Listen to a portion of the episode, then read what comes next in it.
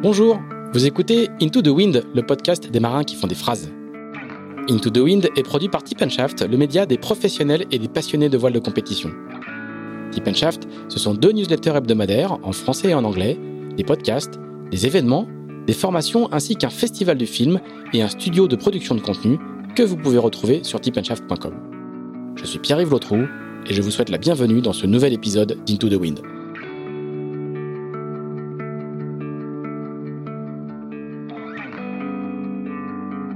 Bonjour Quito de Pavan. bonjour. tu rigoles, tu rigoles en ah bah entendant faire mon 5, 4, 3, 2, Alors, merci de nous recevoir pour ce euh, dixième épisode euh, d'Into the Wind. On est dans une petite maison à Plumeur, qui est l'appartement de location euh, que tu as pris pour l'escale du Tour de Bretagne à la voile à l'Armor Plage, qui est juste à côté. Donc t'es venu, t'es venu chez nous, donc merci beaucoup. Il est 8 heures du matin. On a vraiment beaucoup de chance. C'est juste avant l'étape l'Armor La Trinité. T'es déjà en tenue, t'es déjà, t'es déjà habillé pour les régater. On a une heure et demie devant nous pas une de plus. Donc merci beaucoup. Je sais pas si on va avoir en une heure et demie assez de temps pour balayer euh, toute ta vie, toute ta carrière. Euh, ah, il faudrait sans, doute plus. Oui, voilà, on pourrait faire plusieurs jours. Mais bon, il va falloir, il va falloir un petit peu, un petit peu compacter. Alors déjà, tu incarnes le marin du Sud et tu viens faire le, le, tour de Bretagne à la voile. Donc tu viens chez tes amis bretons, bah oui, que tu chambres un petit peu toute bah l'année. Oui, voilà. une rivalité depuis depuis une vingtaine, d'années. Exactement. Alors c'est assez, drôle. Oui, voilà. Alors raconte un petit peu justement euh, qu'est-ce que ça représente pour un marin du Sud de venir faire le tour de Bretagne? Pour nous, euh, c'est une, une, épreuve assez euh, connue où c'est vraiment le, la, la, quintessence du, du, de la navigation dans les cailloux, dans les courants, dans les paysages, etc., etc. Bah, Qu'est-ce que ça représente pour un, pour un garçon comme bah, toi C'était une bonne occasion pour revenir justement voir nos, nos, amis bretons, même si sur le circuit Figaro, euh, je connais de moins en moins de monde parce que ça s'est beaucoup rajeuni. Voilà, ce qui est une bonne chose. Voilà, avec le nouveau bateau, il y a plein de, de nouvelles têtes qui arrivent, euh, des gens brillants qui ont envie.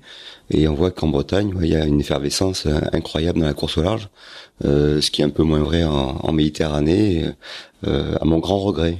Tu navigues avec Achille Nebou oui. qui n'est pas un codé de nos services, qui est un, un, un, jeune homme du sud de la France aussi, euh, très brillant, qui a déjà un, un, solide palmarès. Comme beaucoup de marins de, de ton âge, tu as 58 ans, hein, c'est ça hein? Oui. Tu t'attaques un peu au dossier transmission. Euh, on vous voit beaucoup, beaucoup d'entre vous commencer à faire ça. Alors là, toi, t'es T'as raconté à plusieurs reprises que c'était même un, un, petit gars que t'avais vu grandir, parce que c'est le fils de, de, de, de oui, à toi. C'est important pour toi, ça, justement, le, ce, bah, Oui, parce qu'on a, ça fait, ça fait 20 ans hein, qu'on est dans cette, cette histoire-là. On a monté un centre d'entraînement euh, à la Grande Motte euh, en 2002, voilà, l'année où je gagne la, solitaire du Figaro. Euh, et puis Achille, euh, ça fait partie des, des, gens qui ont envie, qui ont suivi, finalement, qui a suivi ma carrière, qui a été aux arrivées, au départ des solitaires du Figaro, des Transats. Il y en a eu beaucoup. Euh, et je pense que je suis une personne qui a beaucoup compté dans, dans son choix euh, de, de faire de la course au large son métier. Euh, donc, t'assumes, a... cette influence, quoi. Ah oui, oui, oui, oui, oui. Et puis c'est l'un des rares qui a vraiment envie. Voilà, il a du talent. Euh, il a fait beaucoup de choses. Il a fait une préparation olympique avec euh, Nicolas Charbonnier. Euh, il fait beaucoup de, de diam. Qui avait médaillé au jeu en 4-7. Hein. Voilà, et puis il fait partie de cette bande Made in Midi justement qu'on a essayé de mettre en, place. Et puis là sur le Tour de Bretagne, on voit des pierres qui qui regardent, des pierres le boucher, qui ont fait partie de notre équipe et qui sont plutôt brillants euh, aujourd'hui. Donc on, a, on, a, on essaye d'accompagner effectivement ces jeunes. Euh, ils n'ont pas tous envie de se lancer dans cette carrière-là parce qu'elle reste compliquée. Euh, clairement, en général, ils ont la tête bien faite. Hein. Ils sont tous euh, soit ingénieurs, soit euh, ils ont fait des, des, études qui leur permettent de, de, gagner leur vie plus tard si la, la course au large n'est pas n'est pas aussi fructuante que ce qu'ils espèrent. Et mais c'est vrai qu'en Méditerranée, on a un déficit là de, de gens qui croient. Voilà. Des, des, gens talentueux, il y en a beaucoup, mais des gens qui y croient, euh, il y en a peu. Il y a un niveau en voile légère qui est, euh, très, très, très, très, élevé. très, élevé. Toujours, on a, en fait, on a un, un niveau d'école de, de, de, voile de haut niveau, euh, notamment à, à Mougio Carnon, qui ont été vraiment un club qui a, qui a formé énormément de champions. Voilà, mais arrivé à 18, 20 euh, ans, il se pose plein de questions et c'est vrai que la course au large, vu de la Méditerranée, c'est quelque chose d'inaccessible. Alors ça c'est quelque chose. Euh, moi je suis euh, breton installé en Bretagne. Bah c'est quelque chose qui m'avait beaucoup frappé. Je suis allé faire une formation au SEM justement le il y, a, il y a deux ans l'hiver. Et c'est vrai que de, de voir de là-bas la perception qu'avaient les jeunes Méditerranéens de la, de la Bretagne, un peu comme c'est un peu comme la, la, la Silicon Valley pour pour plein de jeunes Français quoi. Et oui, c'est vrai. C'est c'est loin, c'est haut. Pierre Quiroga qui a été détecté par le, le, le SEM euh, et qui ensuite a été euh, bah, euh, pris en main par le pôle de Port-la-Forêt puisqu'il a été sélectionné par, par Massif on voit c'est vraiment c'est la montée à la capitale quoi. On a vraiment cette cette sensation là euh... ouais c'est ça. Bah le la course s'est beaucoup développé évidemment en, Bretagne hein, par ici ce qui est une excellente chose. Et on, en Méditerranée on n'a pas su garder finalement des choses qui étaient importantes pour pour poursuivre finalement cette progression et amener des jeunes à faire à faire ça. Notamment euh, des courses comme la Generali euh, solo qu'on a perdu euh, et qui étaient des épreuves qui étaient formidables pour ça parce que ça permettait à des jeunes de, de se tester un petit peu et, puis de montrer ce que c'était. Hmm. Et on voit, on voit par exemple avec Achille que lui, il a pris la décision de faire ça. Il a jamais fait de course au large, il a jamais fait ça, voilà. Euh, et que la première année, ben, il est pas complètement à la rue. Il a encore beaucoup de choses à apprendre mais euh, il a à la fois envie et à la fois le talent. On sait que les transferts de la voile légère vers la course au large sont, sont souvent, euh, en termes de niveau, sont, sont souvent très bénéfiques. Hein, le, oui. les, oui, oui, oui. Pierre, Pierre, Le Boucher, on est l'incarnation. bien, bien sûr, hein. bien sûr. Tout ce qu'on apprend sur les petits bateaux, vraiment, c'est super important pour pour la suite. Après la course au large, il faut rajouter plein de choses, notamment la, la phase économique. Ouais. La phase économique. Mm, mm. Ouais. Alors, on va parler justement de, de tout ça parce que c'est le c'est le moment du flashback, le fameux flashback de d'Into the Wind. Pour le coup, tu n'as pas suivi cette filière-là, tu n'as pas suivi de filière, tu as suivi ta propre filière. J'ai pas su faire. Alors, tu vas, tu vas, tu vas nous expliquer, mais euh, quand on regarde un petit peu, euh, quand on se renseigne sur toi, quand on fait le petit dossier euh, traditionnel avant pour préparer cette émission, t'es né en Dordogne. Ouais dans un petit patelin. Alors il faut il faut que je le il faut que je le regarde à Saint-Pardoux-la-Rivière, ah euh, au, au, à côté de Périgueux, enfin ouais, dans le nord, dans, dans, le nord de Périgueux, ouais, voilà. dans le nord de la Dordogne. Exactement. Un, un, super, superbe pays. Voilà. Et voilà. t'as appris la voile sur un étang, ce qui nous a donné un très un très joli titre de livre qui était le, le plus grand marin de tous les temps, là, qui était qui était ta première biographie. Raconte-nous un petit peu comment, euh, quand on est en Dordogne, un jour on fait le Vendée Globe puis le Tour de Bretagne ce truc là comment comment la connexion se fait? Raconte raconte parce que c'est improbable. oui c'est improbable mais finalement c'est assez simple. Mes mes parents euh, euh, s'intéressaient à pas mal de choses. Mon père était quelqu'un malheureusement il est plus, il est plus des, des nôtres était quelqu'un de, de il était médecin je crois hein, c'est ça? il était médecin mais il s'intéressait à beaucoup de choses. Il faisait la musique il faisait la photo et puis il faut se rappeler que dans voilà il y a, y a longtemps alors les jeunes qui vont écouter cette émission euh, ne, ne, le savent pas, mais il y avait beaucoup de choses et la voile était quelque chose de très très très particulier. Il y avait, les gens qui faisaient la voile, en fait, ils étaient des grands bricoleurs. Ils construisaient eux-mêmes leurs bateaux. C'était la construction amateur euh, à tous les étages, quoi. Voilà. Donc pour pour faire du bateau, il fallait être d'abord bricoleur, quoi. Surtout, quoi. Aujourd'hui, il faut être ingénieur. À l'époque, il fallait être bricoleur. Et mon père était un très très bon bricoleur et il s'était amusé en Dordogne à construire un petit bateau. Alors le premier, ça a été un Cap Corse un bateau de 5 mètres 50. Euh, c'était pas mini à l'époque, mais c'était la, même taille, en, bois moulé, parce que c'était finalement euh, un, matériau que les, bricoleurs amateurs euh, arrivaient à travailler assez facilement. donc il avait commencé à, fabriquer ce bateau-là. Il avait mis à, l'eau le bateau à, La Rochelle, voilà. Et puis il s'est vite aperçu que le Cap Corse, il y avait il y avait des choses à, modifier. Donc il était un peu un peu malin, mon père, pas, pas que d'ailleurs. Deux fois, il était pas malin du tout. Et, il s'est dit, euh, celui-là, il va pas, donc je vais faire des modifications. Il a fait euh, un autre bateau, un peu plus grand, qui faisait 6 mètres 20, voilà, qui s'appelait le Mazo, et qui était le, le seul plan de pavant qui existait sur cette planète d'ailleurs. À l'époque, on, rappelle juste, il y avait pas beaucoup de bateaux sur le catalogue, quoi. L'industrie française. Non, non, ça n'existait pas. Il y avait pas, 60, il y avait pas de, bateaux de série. Ouais, si, dans les dériveurs, il y avait des. Peut-être un muscadet, voilà, c'est ça. Mais il y avait, mais c'était même les muscadets, c'était quand même des bateaux euh, construction mm, mm. amateurs, euh, voilà, un peu, euh, un peu développés. Voilà. Et puis le deuxième bateau, à un moment, il a fallu le mettre à l'eau. Et mes parents se sont posé la question où ils allaient le mettre à l'eau. Donc il y avait plein de changements dans leur vie. Ils se sont dit, bon, la Dordogne, c'est bien, on a fait le tour. J'avais 10 ou 15 ans qu'ils y étaient. Si ben soit on va sur la côte euh, euh, la côte atlantique, soit on va en Méditerranée. Ils sont installés au bord du Roi à l'époque où Port-Camargue se construisait. Donc il y avait euh, avec la mission Racine, il y avait des, des tas de marinas. C'était très nouveau à l'époque, dans les années 70. Donc ces marinas qui se construisaient, ils ont ils ont passé le pas. Ils ont dit bon ben voilà, on, y va, on essaye, on, s'installe au soleil. Et ils sont installés au bord du Roi. Mon père s'est installé comme donc il a il a créé un cabinet, le premier cabinet de de médecine à Port-Camargue. Et moi j'avais 10 ans. C'est, c'est, euh, faut rappeler, hein, moi je suis allé à Port-Camargue plusieurs fois, j'ai fait le Triangle du Soleil, imagine-toi. Et c'est, c'est, c'est des étendues euh, un petit peu désertiques, quoi. Hein, c'est la Camargue et c'est pas du tout urbanisé. Ah, pas du tout. Et euh, 30 ans plus tard, c'est l'un des plus grands ports d'Europe. Hein, et donc c'est une, ah bah, c'est des pionniers, quoi. Des, des marais et des moustiques, hein, c'est, c'est le seul truc qu'il y avait.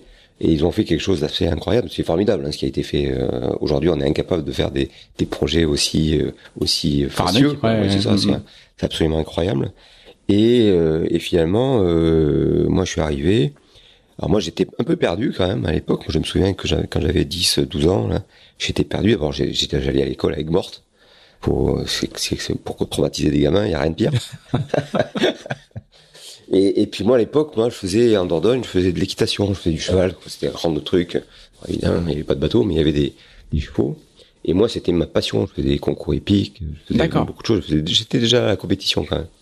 Et, je perdais ça, quoi. Je perdais mes repères, mes copains, euh, mes. Ouais, c'est pas le bon âge pour le déménagement, voilà. Hmm. Et waouh, j'étais perdu. Et puis finalement, euh, bon, il y avait une école de voile qui était incroyable, la première école de voile qui était vraiment une école modèle, hein, une école de, voile de, de Port-Camargue, qui était toute neuve, qui était un truc. Tout l'équipe de France venait s'entraîner euh, régulièrement. Il y avait toutes les équipes euh, nordiques qui venaient s'entraîner l'hiver parce que chez eux ils pouvaient pas, ils peuvent toujours pas d'ailleurs.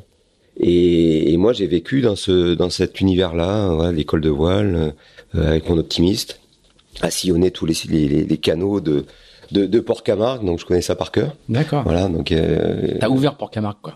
Bah, j'ai ouvert, oui, j'ai ouvert les voies, les voies maritimes de Port-Camargue quelque, part. Et là, il y a un peu de compète, il y a un peu de. Oui, oui, oui, on n'optimise pas trop. Hmm. Je commençais à faire des régates. J'ai commencé en motorop. En motorop, j'en ai fait un peu plus. J'étais très fier, j'ai une petite anecdote là-dessus, c'est que bah, j'étais très très fier de ma première photo dans Voiles et Voiliers. c'était un truc incroyable, donc c'était dans les années, allez, euh, non, non, non, bien avant. C'était genre 14 ans, donc euh, dans les années 75, 75. on va dire 75, je faisais championnat de France à Maubuisson. Voilà, et puis évidemment, Maubuisson, au mois de septembre, il y a des orages, etc. Et puis on s'était pris une espèce de grain énorme, toute la flotte avait chaviré. Et ma première photo, je suis à 50 mètres de mon bateau qui avait chaviré, je rejoins à la nage. Et je finis la manche quand même. Voilà, j'étais très, très fier de ce photo, c'est idiot. Bah non, mais la, première photo d'un voilier ah bah, c'est très, très, important. ça compte.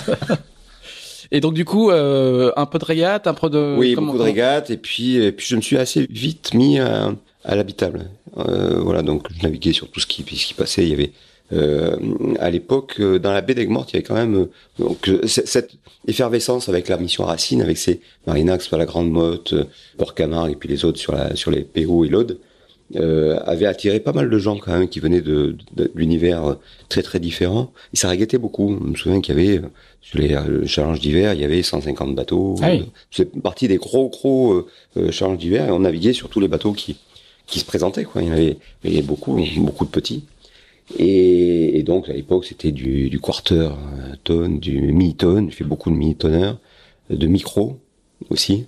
D'accord. Voilà, et puis des, plus gros bateaux, euh, on naviguait sur plein, plein de choses. Et puis très très vite, à l'âge de 14-15 ans, euh, je faisais des convoyages en, en, en solo. On allait, on naviguait partout en Méditerranée, donc on allait en Italie, on allait en Espagne.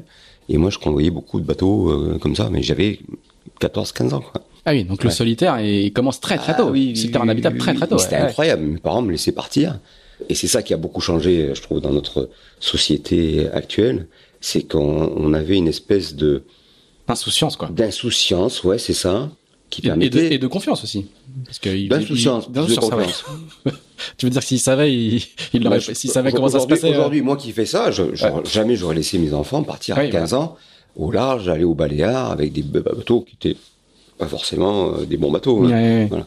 Et, et, à cette époque-là, il, il, faisait ça. Moi, je me souviens de, euh, ouais, à 15 ans, on avait donc un, pote qui avait un, un super harlequin. Donc, euh, à l'époque. Mm-hmm. Voilà, il nous l'avait laissé. On avait quatre copains qui avaient 15 ans. Et on était partis en croisière euh, au, au Baléares à, 15 ans. 15 ans. Voilà.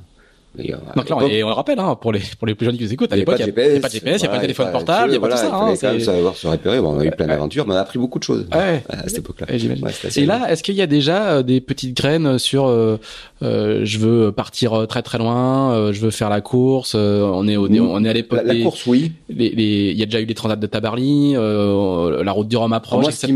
Ce, ces trucs-là commencent à, à rentrer dans ta tête? Non, pas pas vraiment. Ça, ça a commencé plus tard. Euh, en fait, 17 ans. À 17 ans, euh, euh, il y a la première édition de la Route du Rhum. Voilà, 78. Mhm. Et ça, ça m'a marqué, quoi. Ça, vraiment, je trouvais ça formidable, quoi. Cette, cette course-là. Euh, T'es allé à Saint-Malo, non Tu non, non, as tout, tout par les journaux et la télé, à la télé. Voilà. À la télé, c'était c'était incroyable cette image-là de de l'arrivée de de Mike Burch en Guadeloupe. Moi, ça m'a fasciné. Et là, ça a changé quand même euh, pas mal de choses. Je me suis dit ça, ça, je veux le faire, quoi faut, faut vraiment le faire. Alors évidemment, comment on y va, quoi? Ça, c'est, tu as envie, mais comment tu fais? Alors moi, j'étais perdu, quoi. Donc moi, j'ai fait des, des, études très très courtes parce que je voulais. Donc à cette époque-là, je me dis, moi, je vais être sur la mer, je vais être océanographe, je vais être cousteau. C'était mon truc. Donc j'ai fait, j'ai passé mon, mon bac, j'ai me suis inscrit à la fac de sciences, et puis eh, banco, je suis resté deux semaines. des études rapides, très efficaces. Bien et, Et, je suis allé sur l'eau, quoi, parce que j'avais, je sais plus à l'époque, j'avais, j'avais un autre truc, euh, voilà, j'ai acheté un vieux, vieille épave avec mes parents. Donc j'ai acheté une, vieille épave, c'était à l'époque, c'était quoi, un rorqual, qui s'appelait Racam le Rouge. Et je me dis, moi je vais aller sur l'eau, donc euh, je, voilà. Et je suis parti, j'ai fait monter une école de voile de croisière. D'accord. Avec ce truc-là, ça, ça a duré. Donc entrepreneur directement, quoi. Oui. Pas de, pas de vie de salarié, pas de vie de ah bureau, entrepreneur. Bon, si, parce que j'ai toujours fait, j'ai fait, j'ai fait mille boulots travaillé dans les chantiers navals, euh, j'ai construit, j'ai creusé des fosses sceptiques, euh, j'ai fait plein de choses pour, pour, gagner ma vie parce que voilà, il y a un moment, il faut c'est un choix et, et, mes parents étaient étaient assez assez bons là-dessus, c'est-à-dire bon si tu veux pas faire d'études, bah, tu tu travailles quoi. Hmm. et puis j'ai fait ça. Mais ils m'ont aidé quand même à faire moi parce que j'avais envie de naviguer donc de pour pour acheter ce, ce, ce vieux bateau en bois qui était formidable. Et là, tu continues à régater toute cette, toute cette période? Toujours, tout le temps. J'ai toujours régaté. Depuis euh, l'âge de 12 ans jusqu'à aujourd'hui, je suis toujours régaté. D'accord. Alors, plus ou moins, selon les, les trucs que je faisais. J'ai toujours régaté. J'adorais ça. Et alors, cet objectif euh, de, de, faire de la course au large, il est toujours là, mais tu vas mettre très très très longtemps à, à à franchir le cap. Tu vas faire plein, plein, plein de trucs il faut, attendre, il faut attendre euh, l'âge de 40 ans pour que je puisse, puisse y aller vraiment. Alors, parce que là, donc, là, on vient de passer de 20 ans à 40 ans. Qu'est-ce qui, qu'est-ce qui se en passe En fait, c'est pas tout à fait vrai parce qu'entre temps, il y a eu des trucs. Euh, moi, j'ai fait en 84. En 84, euh, j'avais 22 ans ou 23 ans. On a fait un truc incroyable qui s'appelait la Transmed. Ah oui. Transmed, il y a eu trois éditions. Et donc le, le parcours, celle que j'ai faite, moi j'en avais fait qu'une de Transmed, celle de 84, euh, c'était la Grande Motte Alexandrie aller-retour, au mois de février. Engagé. Il y a moyen que ça soit sportif. Engagé, le truc. au mois de février. Au mois de février. Et pourquoi, pourquoi février Il y avait plein, de bateaux. Il y avait 30, 35 ah bateaux. Donc il y avait. Et pourquoi février C'était, c'était. Alors pourquoi février? C'est une bonne question. Je sais pas. Mais en tout cas, c'était, c'était. C'est incroyable comme date. Aujourd'hui, un organisateur de course n'arrive pas à dire, j'ai fait de course en février. Mais c'était l'équivalent de la route d'or, mais au ah c'était, c'était, c'était fou, ce truc-là. Et, et donc on avait fait ça. On avait, moi j'avais un, un, copain qui s'appelait euh, Gérard Danson, qui qui à l'origine du, qui, qui, était architecte naval, qui construisait des catamarans euh, qui sont très connus aujourd'hui, qui sont de chantier outre-mer. D'accord. Et lui, il avait construit son premier catamaran euh, pour la route du Rhum en 82. Enfin, pour la route du Rhum 82. Et donc le bateau en 82, il, finit pas la course. Et ce bateau, il traîne, euh, voilà, un coup à La Rochelle. je lui dis, voilà, ton bateau, il, nous intéresse, on veut faire la, la Transmed. C'est un bateau de 45 pieds. Euh, il nous dit, bah, ok, on y va, quoi. Donc il nous a laissé le bateau. Et puis on a trouvé un, partenaire qui était Union Matériaux à l'époque, un marchand de, de, matériaux pour la construction de, de maisons.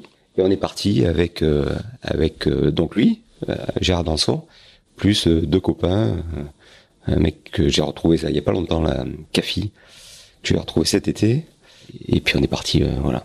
Et, Patrick Massé, quoi, qui était Patrick Massé, c'était un, bon copain qui était DJ dans une boîte de, Montpellier, mais qui était bien, plus que ça, évidemment. Et, on est parti à l'aventure ce, C'est ta, première course au large en fait. C'est ma première course au large. Tes, tes, premières, tes, premières nuits en course. 84. 84. D'accord. Et à l'époque, il y avait Glixban, il y avait, euh, il y avait François Le Boucher, tous les jeunes, tous les jeunes de, de, il y avait Cartozon, il y avait, il y avait des, des bateaux incroyables. Oui, puis c'est les, euh, alors pour les plus jeunes qui nous écoutent aussi, les années 80 dans, dans le, la voile de compétition sont, c'est la, c'est l'année, c'est les, c'est les années des très grands trimarans, des grands, des grands catamarans, pardon. C'est les années royales, jet service, ça, c'est des, c'était, c'était, c'était, c'était des grands. Il y a une, il y a une effervescence qu'on retrouve un petit peu, qu'on, retrouve un petit peu aujourd'hui, hein, mais, euh, mais c'était les bateaux. Il y a eu quand même beaucoup de de gâchis. Hein, quand même. Oui, tout à fait. Mais je veux dire, en, en termes de d'émulation et de, et de, et de, de, gigantisme et de, et de sponsors qui arrivent, on est, on, fou, on est dans une première période euh, justement en post-route du Rhum avec, avec ces très grands bateaux. sorciers, euh, voilà, c'est l'époque de Rosière. Les, les praos. Euh, voilà, les praos. Et puis nous, on a, on a beaucoup souffert de ça. Hein. L'histoire de, de l'âge. Bah, en fait, c'est incroyable ces histoires. On voit, parce que là, je vais me permettre de dire un peu de, du, du mal. C'est 82 on voit ces images formidables de la route du Rhum, du départ de la route du Rhum avec le, trou de Prao le Prao de Guy Delage, Rosière, qui se fracasse en deux sur la ligne de départ. Qui, qui, qui, qui, se, plie en deux. Qui se plie en deux. Mm, mm, mm. Des images euh, qui passent partout. Tout le monde voit ces images-là. Eh ben, pas ça, ça a pas démonté.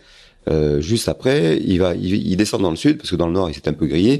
il descend dans le sud, il va voir euh, à l'époque Georges Frêche qui était le maire de, de Montpellier. Il dit, moi j'ai un super plan, on va faire un prao, un truc révolutionnaire. Vous allez voir, ça va être génial. Bon, Frêche il met un peu de pognon, ils font le bateau. Euh, le bateau, il est construit. Premier truc, c'est qu'ils débattent dans le port. Donc ils reconstruisent un mât. Après, ils, font les premières, premières journées. Ils font 20 000. Puis le bateau disloqué, mais exactement comme l'autre bateau euh, quatre ans plus tôt. Là, depuis, allez, demander euh, voilà aux, aux institutionnels de, la région. un truc de la d'argent du bateau. On veut faire de la voile. La voile, mais jamais. Quoi. bon, ça va un peu mieux aujourd'hui quand même. Ça va un peu mieux aujourd'hui, mais bon, il faut du temps, il faut 35 ans pour pour effacer tout ça. Alors du coup, dans, dans ces années-là, euh, ça, tu, tu, tu vas pas embrayer en fait, tu, tu vas, tu vas, non. tu vas, tu vas non, continuer à avoir mille vies quoi. Non, parce que j'étais perdu, voilà, j'avais envie de faire de, notamment la solitaire du Figaro, c'est un truc qui me faisait déjà quoi. Euh, ah oui, oui, oui, j'avais envie de faire ça, voilà, et et en fait, je savais pas comment faire. Moi, j'étais, je suis plutôt introverti, je suis plutôt quelqu'un de timide. Voilà, je suis pas exubérant, je suis pas une, je suis pas une grande, grande gueule. Je savais pas comment aller. aller... D'abord, j'avais peut-être pas suffisamment confiance en moi et, et aller chercher euh, des sponsors. Vraiment, c'est le dernier truc que je savais faire. Je savais pas faire. Je sais toujours pas faire d'ailleurs, mais bon. Et donc j'ai, il fallait que je bosse. J'ai eu des, enfants très tôt. Le premier, j'avais j'avais 22 ans. Il était encore là sur la solitaire du Figaro. Vous avez peut-être croisé d'ailleurs. Non, je l'ai vu. Hugo. Il préparait le bateau d'Achille. C'est ça. Voilà. Des cinq, c'est celui qui fait le plus de. Oui, c'est le seul qui fait la voile. Oui, parce que dans les cinq, il y, en a un qui est qui, est cuistot, voilà, il est passionné de, bouffe. L'autre, c'est le graphisme. L'autre, c'est le journalisme. Voilà, donc. Euh, il y a. Ah bah, t'as une équipe, euh, t'as une équipe, complète. T'as une équipe complète pour, les projets, c'est parfait. oui. Euh, j'ai bifurqué parce qu'il fallait bosser, donc on a essayé de, on a monté plusieurs trucs qui ont plutôt foiré. Et puis à un moment, je suis tombé sur un sur un plan. J'avais plus de bateau parce qu'entre temps, le bateau avec lequel j'avais fait la Transmed, j'avais la racheté pour faire du, du des charters, tu sais, des sorties à la journée. Je suis peut-être le premier d'ailleurs à lancé ce, ce truc-là dans, dans, le sud, faire de faire des sorties comme comme fait Alain Gauthier à Lorient aujourd'hui. Euh, donc on a fait ça quelques quelques temps. Et, et puis j'avais revendu ce bateau-là. Et cette année, j'avais plus de bateau. Donc je faisais l'été en général, j'accompagnais, je faisais des croisières euh, euh, au Baléares, ou en Corse, ou en Tunisie, enfin partout en Méditerranée. Et cette année, j'avais plus de bateau. Et, et, donc, je suis, me suis retrouvé sur un, un carré de sable qui s'appelle l'Espiguinguette. L'Espiguette, plus exactement, qui, qui s'est transformé en Espiguinguette. On a monté un truc et on y est resté 30 ans, alors que c'était vraiment très très provisoire. Donc là, c'est ce qu'on appelle être plagiste? Plagiste, voilà. Parce que j'adore ce concept, quoi. Tu t'es retrouvé plagiste. Ouais, je me suis Donc en fait, on t'a une petite guinguette euh, qui est démontable bah, c'est un carré de sable où il y a rien. On doit démonter, on doit, euh, en fait, on a l'autorisation de monter une cabane euh, au début mai et il faut la démonter euh, fin septembre. D'accord. Et entre deux, entre deux, bah, il fait beau, l'eau est chaude, les filles sont jolies. Et, et, et, puis allons-y quoi. Voilà. D'accord. Et donc tu, tu on, donc on, a, on, boit, des coups, on a des jeunes, voilà, on dîne. Euh... Donc on servait à, on, on, servait à boire, pas d'alcool, on, faisait à, à bouffer. Euh, et puis on loue des, des, matelas et des pédalos. D'accord, ah ouais, ok. Et, alors les pédalos, c'est quelque chose de formidable parce que ça marche le temps. Moi, à l'époque, donc j'ai commencé en 87, donc c'est la naissance de, de ma deuxième fille. Et moi, je dis PLO, ça marchera jamais. Bon, ils étaient là, tu vois, donc on les a gardés. Et en fait, en fait, ça marche à bloc. Quoi. D'accord. Au, moins, on est sûr de pas perdre les, bateaux, parce qu'après, on a fait évidemment. C'était un grand. Tu parlais de Robinèche tout à l'heure, mais c'était à grande époque des, des planches à voile. Moi, j'en faisais beaucoup. Et donc, c'était un spot. Au départ, c'était un spot de planche à voile. On louait des planches à voile. Et donc, on a fait ça. Mais alors, ça, par contre, c'était une ruine. Quoi. tout ce qui était voile, c'était une ruine. Les hobbycats, les planches à voile, c'était une catastrophe. Ça, ça, c'était notre passion, mais mais globalement, c'était c'était une aberration. Le modèle économique, ça marchait pas du tout. D'accord. Et donc du coup, du coup, l'été, tu fais, euh, enfin à la, à la belle saison, tu fais, voilà, tu, donc tu, fais, tu fais plagiste. L'été, je faisais ça. Finalement, c'était pratique, un pour les enfants parce que nous, quand on bossait ensemble, ils ont passé tous les enfants, les cinq, ils ont passé des étés formidables pendant pendant 30 ans parce que c'était vraiment euh, pour eux, c'était vraiment le bonheur. Et nous, ça nous permet de travailler euh, avec eux. Et puis, puis c'était un lieu de rencontre. Euh, vraiment intéressant euh, qu'on adorait. alors c'est pas une pour, pour les gens qui qui connaissent pas forcément bien le sud de la France, c'est pas c'est pas une plage bondée, euh, c'est c'est c'est plutôt ah, c'est un... une plage extraordinaire, c'est voilà. c'est la seule plage de Méditerranée où il n'y a pas d'habitation, voilà, c'est un truc sauvage, voilà, ça ressemble voilà, aux, aux, Landes.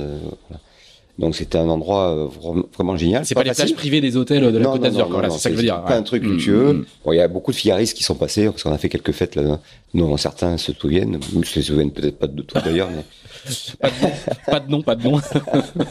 mais c'était un endroit qu'on adorait, qui était vraiment sympa, qui était un endroit difficile, qui ressemble finalement à, à quelque chose qu'on retrouve en mer, parce que c'était un, un lieu, c'est sur une pointe donc il y a du Mistral, il y a du vent d'est, il y a l'eau qui monte, qui repart, euh, il y a du vent, beaucoup de vent, et puis il y a du sable qui vole tout le temps.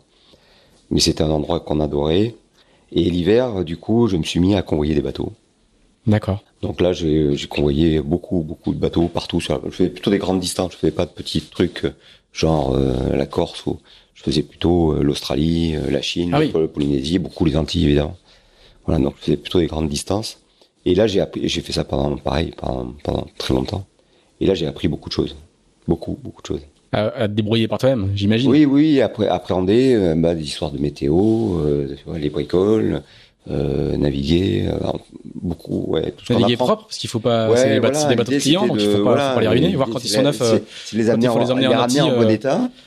Euh, Souvent, il y a encore les, les coussins. Euh, moi, j'ai vu des copains partir. Encore, j'ai pas fait, mais on, on voit les, les, coussins sont sous plastique et tout. Ah, euh, moi, je, je convoyais beaucoup de bateaux, bateaux de propriétaires, mais, mais je, je, je, fais allusion au convoyage vers les Antilles euh, l'hiver, les bateaux qui sont construits en France et qui partent, qui sont achetés partout. ils dorment, ils dorment sur le plancher. voilà, ouais, c'est terrible quoi. Non, nous, nous, on profitait un peu des bateaux. En général, c'était des gens avec qui on avait des bonnes relations. Et donc, on profitait du bateau, on partageait leur, leur, bateau et, et, la vie à bord des bateaux. Donc, c'est vrai que c'était une période plutôt sympa où on a fait plein de choses. Du coup, on a beaucoup voyagé, beaucoup beaucoup voyagé. Et puis j'essaie de compenser, compenser euh, aux escales avec les enfants. Comme je partais évidemment euh, longtemps, on a essayé de compenser avec les enfants. Ils venaient euh, aux escales, on profitait des bateaux que je convoyais partout sur la planète. Voilà. Ah, c'est une, une, une, belle vie. Ah oui, oui, c'est une très très belle vie. et d'ailleurs, ma, ma fille, ma dernière, Lily, on lui a offert un album de photos de partout où est allée euh, pendant euh, ses 20, 20 premières années de la vie. C'est incroyable. C'est assez incroyable. Et là, là pour le coup, tu peux plus régater si tu fais euh, la plage l'été et, le convoyage d'hiver. Je continue à régater quand même quand j'étais voilà entre deux convoyages, même l'été, on continue à, régater, mais, mais, effectivement un petit peu moins.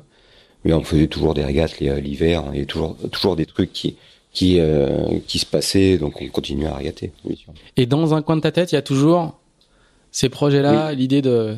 D'accord. Du, du, coup, tu, tu, dis, je le mets de côté, je vais le faire, pas pour tout de suite. J'assure, j'assure les barrières. Je, je, pensais que je, je savais pas si je le ferais un jour. Le, fait que j'avais, que, qui est sûr, c'est que j'avais très très envie. Voilà. Et je me souviens de la plage. On avait, euh, d'ailleurs, la plage a été un moment important parce qu'on rencontre plein de gens, on a plein, fait plein, plein de connaissances, des, copain mon premier sponsor qui m'a permis à faire, de faire ma première solitaire du Figaro. Au départ, c'était des clients de la plage, quoi. Des clients qui sont devenus, mais très très rapidement, des, des, amis avec qui on a navigué. Justement, on a traversé l'océan Indien avec eux euh, bien avant qu'on fasse du, du, Figaro. Et puis, ils voyaient bien que j'avais très envie de ça. Et puis, euh, ça le titillait un petit peu. Et à un moment, euh, il m'a dit, allez, Banco, on y va, quoi. Donc là, c'est 99.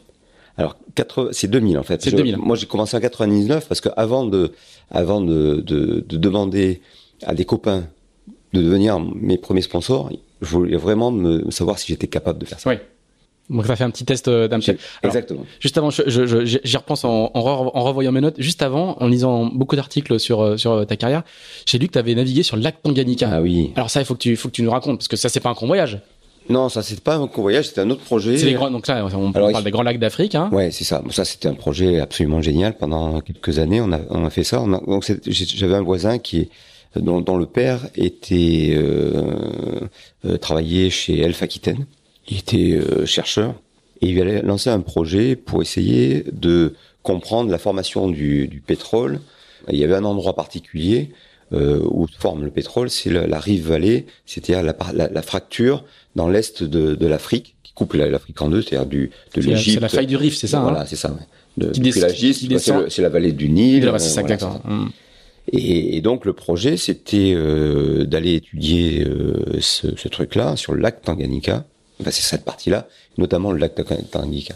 Sauf qu'évidemment, le lac Tanganyika, c'est un, un, lac qui a 1000 mètres d'altitude, qui est énorme, hein, qui fait 1000 km de long, qui fait au plus large, ça fait 60 ou 80 km euh, de large.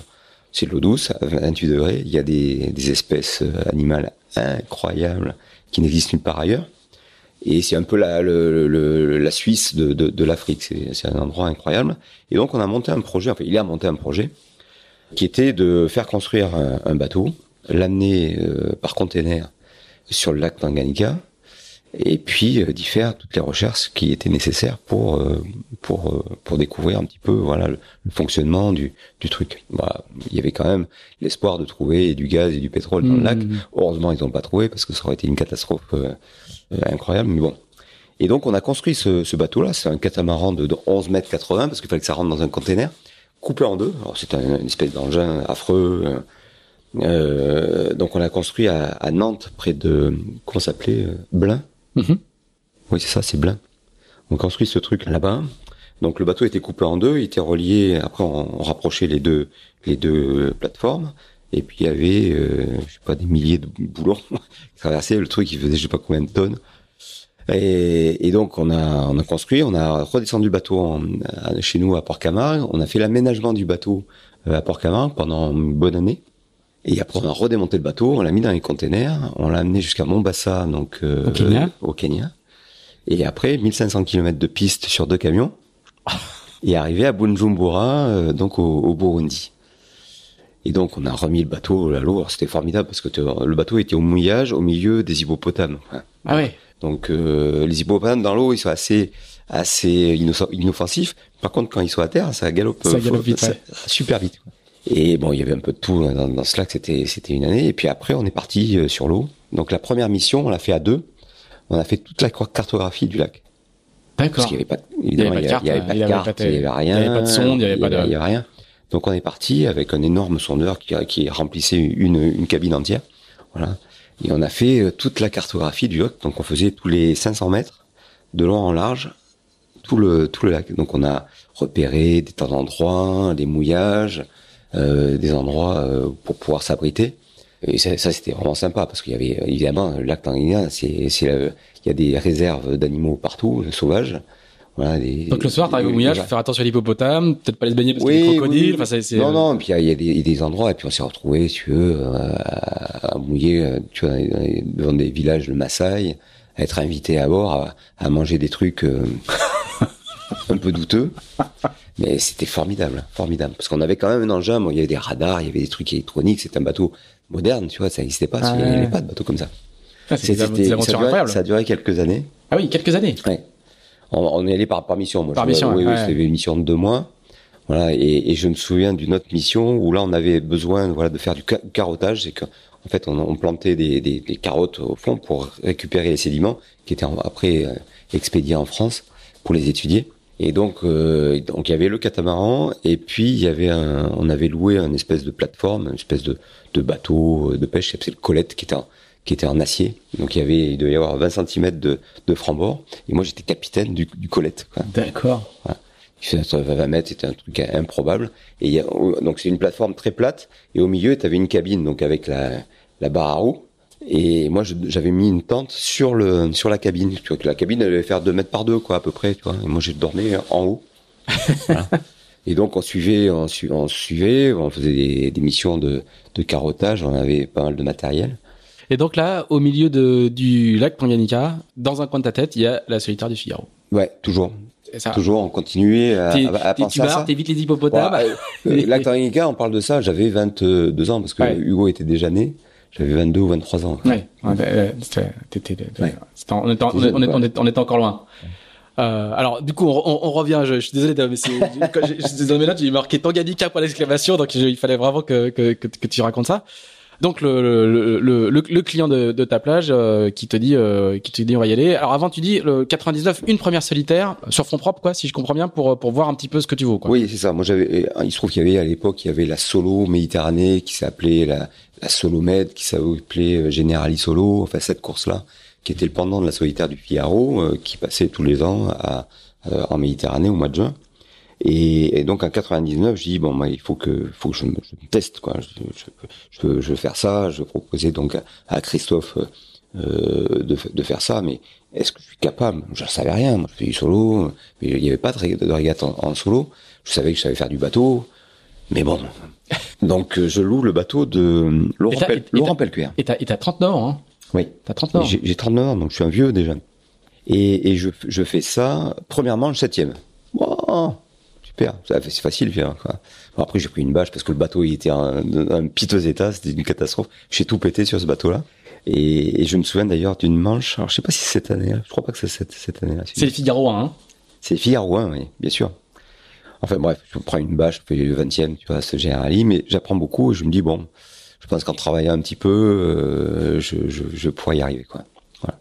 Et donc l'année suivante, je fais euh, la, la G2R. Oui avec un bateau qui s'appelait Tortue à carapace molle. Celle-là, celui-là, il n'est pas passé inaperçu ouais. quand même parce que parce que euh, fallait oser. Et du coup, c'était c'était pas c'était pas le nom du sponsor, c'était quoi? C'était ah, on n'avait pas de sponsor. Ouais. Ah ben, en fait, on a cherché des sponsors, mais on n'a pas trouvé. On avait des petits partenaires qui nous ont un peu amélioré les trucs, mais on n'avait pas de on n'avait pas de partenaire du tout. Alors moi, je savais que je ferais la solitaire du Figaro parce qu'on avait donc euh, un partenaire, donc c'était Vivendi. Euh, c'était génial d'ailleurs hein, parce que grand mon, gros partenaire. Mon copain, il était euh, donc directeur général de la partie vidéo de Vivendi. D'accord. Christophe Rambaud, d'ailleurs que je vais voir demain ou après-demain. Donc euh, c'est vraiment des, des, des, très bons potes. Et, et tu fais avec qui la G2R en 2000 Avec Gilles Rabot. Gilles Rabot, il avait un peu le même projet que moi, donc il était de Carnon. Euh, il voulait faire la solitaire du Figaro, et puis on s'était dit bon, on fait, on fait la transat la G2R ensemble, on apprend, et puis sur la solitaire, on, on va, voilà. donc on avait deux bateaux. Donc j'avais loué un bateau pour pour l'occasion. Et puis euh, quelques semaines, quelques, quelques, mois avant la, la Transat G2R, j'avais demandé à ma belle-sœur de nous faire une déco du bateau. On n'avait pas de sponsor, on s'est dit au moins on va essayer de faire un truc un peu joli pour que, pour que le bateau il ressemble à quelque chose. Donc euh, elle nous avait proposé euh, des éléphants. Euh, alors je sais plus ce qu'il y avait. Il y avait, je crois qu'il y avait, euh, ouais, il y avait un alligator et, et tortue à carapace molle. Donc puis on avait les trois les trois dessins et puis c'est les enfants qui ont décidé. Il la tortue à carapace molle, c'est sorti à l'unanimité, c'était tortue à carapace molle. Bon, donc on, dé, on, décore le bateau comme ça et puis on monte le bateau à Lorient pour faire la Transat G2R. Et puis toujours pas de sponsor. Et puis on s'est dit bon allez, on va appeler comme ça le bateau. Hein. Et comment se passe cette première Alors du coup, c'est ta, ta, ta, première course, euh, c'est ta première course, ta première course en Bretagne, en tout cas. C'est ma, non, c'est pas prendre. J'avais fait la micro, j'avais fait pas mal, oui. j'avais pas fait deux trois trucs. Et puis j'avais fait, si, j'avais fait quand même des, des trucs incroyables qui m'ont un peu lancé dans le Figaro. C'était le défi des ports de pêche. Ah oui défi des ports de pêche. Euh... Ah, qui, était, qui était une assez grosse manif à l'époque. Hein. C'était. Ah bah c'était. Tous, les, ça, tous les pêcheurs qui font un peu de bateau. En, en Figaro puisque ouais, les, les, bateaux c'était Figaro. Hein. ça. Mm. Et, et donc euh, moi j'étais. Avec le gros du roi. Le gros du roi, c'est les pêcheurs du gros du roi avec qui j'allais à l'école avec Morte quand j'avais quand j'étais gamin qui m'ont dit ah tu as l'air de faire, faire, du bateau il faudrait que tu viennes avec nous. Alors je, alors je leur dis ok moi je veux bien venir avec vous mais par contre on le fait sérieusement. Et ça rien que de dire ça ça me fait marrer parce que faire, faire sérieusement un truc avec les pêcheurs du roi du roi c'est même pas pensable quoi. Mais on avait réussi à faire quelques entraînements quand même. Bon, les mecs étaient costauds. Et, et, donc mon premier défi des ports de pêche ça se passait à l'Esconil. l'Esconil en plein cœur du pays ah bah là. Et là c'était formidable. J'ai eu de la brise c'était au mois d'avril ou tu vois c'est et on avait gagné toutes les manches, quoi. Ah oui. Donc là, depuis, j'ai une statue au Mais à l'époque, tu veux, j'avais rencontré des gens, notamment euh, Denis Auro, qui m'avait dit. Ah, tous, les autres, tous les autres bateaux de tous oui, les ports de pêche sont équipés par des filaristes, oui, quoi. Hein, oui, il, y avait, il y avait du niveau, ouais, il y avait, il y avait effectivement, Donc, à, la barre, à la barre, il y avait. Tu tapes dans l'œil des gens, quoi. Voilà. Et, et, et je crois que c'est l'année suivante, c'était à Royan, je croise Denis je connaissais pas du tout, tu vois, qui me dit ah tu devrais venir faire la solitaire du Figaro. Il, était directeur. Est, il est directeur de course de la Voilà. Il est, euh, il m'avait vu naviguer évidemment, et il m'avait dit ah tu devrais, euh, tu devrais venir. À mon avis, tu tu t'en débrouillerais bien. Et puis ça m'a un peu encouragé à, aller un peu plus loin. Quoi. Alors du coup, tu fais la solitaire. Le, le... Donc je fais la Transat AG2R qui se passe bien. Voilà, je crois que trois jours avant l'arrivée, on était en tête. Après, on n'avait plus d'électronique, on n'avait plus de machin. On en vrac et puis on finit dixième. Mais par contre, ça avait tapé dans, dans, dans l'œil d'un coureur que tu connais bien, qui s'appelle Jean Le Cam, qui avait suivi ça. Ça avait fait marrer en fait. L'histoire du des tortues à carapace. Je pense que ça, ça l'avait fait marrer. Et à l'époque, il bossait avec un certain Jacques Carès, avec qui moi j'avais sympathisé sur ma première solitaire, euh, ma première Generali, donc 99 l'année précédente. J'avais sympathisé, c'est le seul mec avec qui, euh, bon, à l'époque il y avait Poupon, il y avait euh, Jean Le Cam et tout. Ouais, c'est l'époque des, c'est l'époque des rockstars, ouais. c'est l'époque des, des, Mais, et puis tu vois, on était un peu sur les pontons, si tu veux, avec Jaco, tu connais Jaco, c'était facile, tu vois, et du coup voilà, je me suis rapprocher un peu de ce, cette espèce de T'as des bons parrains en fait. T'arrives, t'arrives, euh, t'arrives dans le milieu avec des. Et, avec Jacques, et Jacques à l'époque, il s'occupait donc de l'équipage de Jean. ils étaient sur Bonduel, je crois. Sur Bonduel. c'est ça. Voilà. Et, et, en fait, euh, euh, Jacques, il me fait embarquer euh, sur Bonduel. Et puis on sympathisait avec Jean. Et puis on a resté quand même cinq ans avec avec Jean. J'ai fait deux deux transats Jaguar avec Jean. Et, là, j'ai beaucoup beaucoup appris. Et puis j'étais j'étais fier de rentrer dans ce dans ce milieu, ce petit milieu, voilà, de la de la course au large bretonne. Euh, pour moi, c'était quelque chose de formidable. J'avais fait déjà une transat Jaguar avec euh, Bernard Gallet. Donc ça, c'était en 2001. Et moi, j'étais très fier d'intégrer ce truc-là. Ouais. très très fier. c'était les, les et c'était avant que j'ai gagné la solitaire finalement. C'était avant que tu gagnes la solitaire, ouais. d'accord. Et, et l'année suivante, je, je pense que ça m'a beaucoup mis en confiance. Bon, j'avais, je, m'entraînais beaucoup, j'avais beaucoup bossé hein, quand même sur en Figaro et, en 2002, je gagne la solitaire. Alors là, ça, ça, ça c'est, c'est là où en fait euh, euh, tu scotches tout le monde, c'est que aujourd'hui encore et plus moi-même. Et, toi-même, c'est qu'il faut des années, des années. Enfin, le, la, la, la, culture locale, elle est plutôt de euh, 100 mètres, euh, ouais, 100 fois remettre sur le l'ouvrage sur le métier. Et là, toi, t'arrives du sud et à la troisième édition. Quand on regarde la, la, ils sont pas bien fins moi quand même. moi, j'étais plagiste, je, je venais du sud. J'étais méditerranéen plagiste. Voilà. Forcément, tu vois. Et puis bon, je paraissais sur les pontons pour le mec cool, quoi. Ouais, ouais. pas, pas, le mec méchant, quoi. juste, j'ai gardé sur mon ordinateur ouvert le, le, palmarès des solitaires de, de, de l'époque. Donc je, je, fais juste à partir de, de 91. Là, c'est Parlier, Desjoyaux, Vitel, Le Cam, Poupon, Le Cam, Camas, Desjoyaux, Le Cam. Donc là, on est que dans le dans le, le, le breton bretonnant, à peu de choses près. Pascal Bidégory en 2000, Éric Drouglazet, et là, Quito de Pavant en 2002. Et ensuite, derrière, c'est Armel Lecléache, Charles Caudrely, Jérémy Bayou, Nicolas Trossel, Michel Deloyau, Nicolas Trossel, Nicolas Nivelle, Armel Lecléache. T'es vraiment, t'es le, t'es l'erreur statistique, c'est ça qui est extraordinaire. C'est que, c'est que de, tu, t'es le, t'es le seul à avoir réussi euh, à, à, à, percer la muraille. Et en, en trois éditions. Oui. Bah, je fais, d'abord, d'abord, ma première édition, c'est donc ça en 2000, euh, je la fais plutôt bien. Je fais euh, trois fois, trois, trois étapes dans les dix. Mm-hmm. Bon, je manque de couler dans la première, mais et, j'ai un souvenir ému de, de ma premier, mon premier départ sur le solitaire, donc 2000 à Arcachon, où je sors en tête du bassin d'Arcachon, avec un wagon d'avance. Quoi. C'était un truc formidable. Bon après, ça c'est un peu, je suis mis à l'envers, je suis mis sur un caillou euh, à l'île Dieu, euh, voilà. Enfin bon. Et mais les, les trois, les trois suivantes, je fais des, je fais, je crois, je fais 9, 9 et 3. Mon premier podium sur la première mm, mm, solitaire. Mm, et puis là, euh, je fais, je fais pas premier bisu parce qu'il y en a un qui avait fait très fort, c'était Armel Leclage, qui fait deux et qui nous a mis un caramel sur une étape.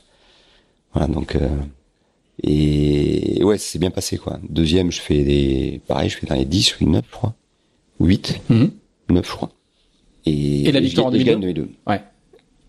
Et là, comment ça se passe? Est-ce que j'ai posé cette question-là à tous, à tous les figaristes qu'on a, reçus sur ce podcast Est-ce que il y a cette sensation de, de facilité, cette sensation que, que sur cette édition-là tout tout réussit? Alors, c'est ta troisième, donc t'as pas cette douleur qu'ont les autres qui, qui, qui la font pendant des années.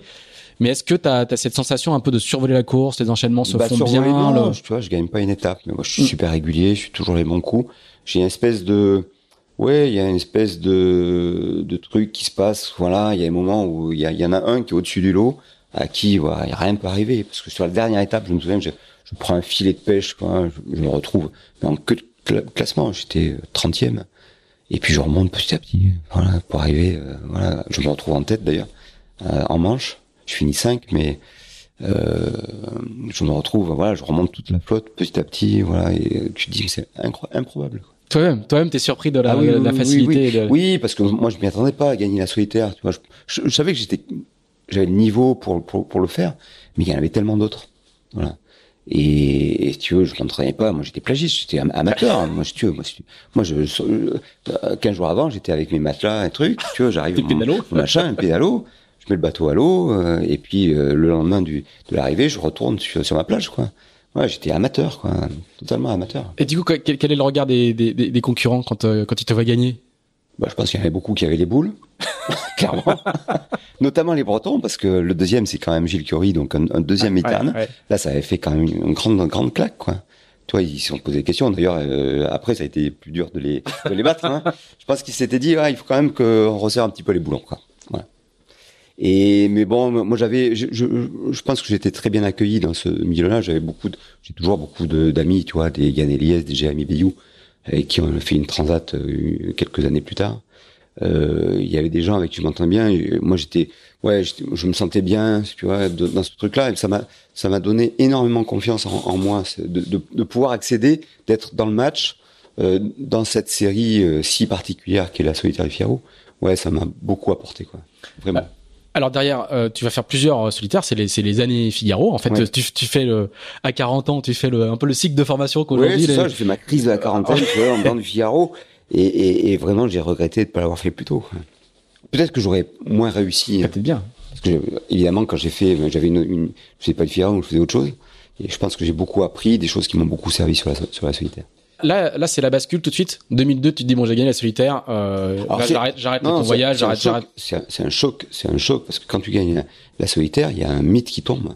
Tu as, une espèce de truc qui est là, et, tu dis mais ah, merde, je fais quoi après quoi? Hmm. et, là, c'est compliqué parce qu'à l'époque, euh, donc ce que ce qui s'est passé, le Vendée Globe, c'était un truc pour les fous. Donc j'y pensais pas du tout. Et le seul truc que, que je faisais en parallèle, c'était euh, du multi-orma avec euh, avec Jean quoi. Et le truc qu'on vendait à l'époque euh, pour les fillaristes, c'était de l'orma. Ah. On vendait la route du Rhum euh, en orma. Et ça, je trouvais que ça, c'était pas très raisonnable. Déjà. Ah oui, je trouvais que c'était vraiment limite, tu vois. Donc déjà en équipage ou en double, tu vois, c'était chaud. En solitaire, je me sentais pas. franchement, je j'étais pas, j'étais pas euh, super confiant tu vois, dans ce truc-là. Je trouve que c'était les bateaux, ils étaient c'était chaud quoi. Mm. D'ailleurs, l'année où tu gagnes la solitaire, il y a la fameuse route du Rhum qui, qui... Et, je peux te dire que cette réflexion là hein. euh, a été confortée par euh, cette route du Rhum 2002 euh, où ça a été un, carnage. Quoi. Mm. Sur, sur, 18 bateaux, il y en a trois qui arrivent. Il y a encore pas tous en bon état. Et, et, du coup, comment comment comment s'opère justement la bascule vers vers euh, du coup le Vendée Globe qui est le qui est le premier. Le Globe, il, va y avoir six ans entre les deux, mais mais c'est l'histoire de tu, Gagnes, hein. tu gagnes une AG2R, tu gagnes euh, oui. la Generali, voilà, il y a, y a plein de choses. Quoi. Il y a des années. Bah, après, le, en fait, le, le déclencheur, c'est quand même euh, euh parce que je galère quand même pour trouver des sponsors. 2002, 2003, 2004.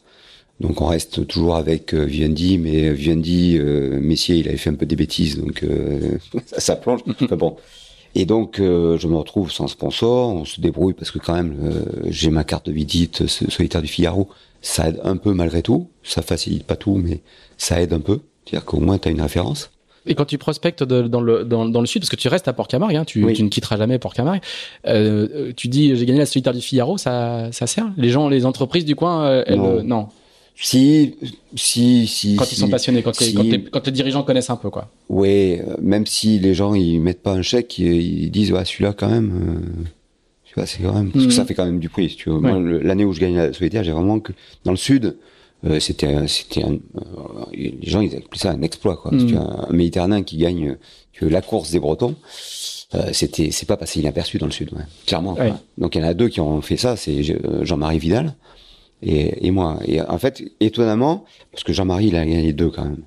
Et à 17 ans d'intervalle à, chaque fois. Donc, euh, tous les 17 ans, il y a un Méditerranéen qui gagne la, solitaire. Donc, donc, il y a quelques années, euh, donc c'était 2002, c'était, euh, ça faisait quoi? Bah, c'est cette année. C'est cette année. Voilà. Mm.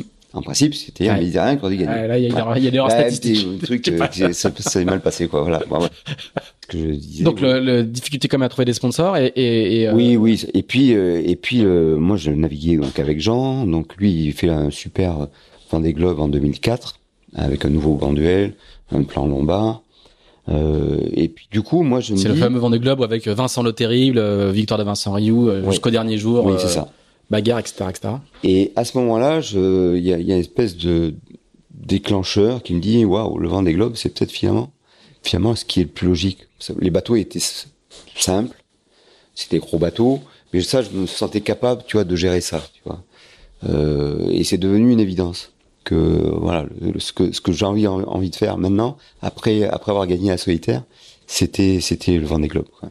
Et il se trouve que en parallèle, euh, j'ai une connexion avec euh, avec Belle par euh, par euh, par Jean d'ailleurs, hein, par la, la bande à Jean.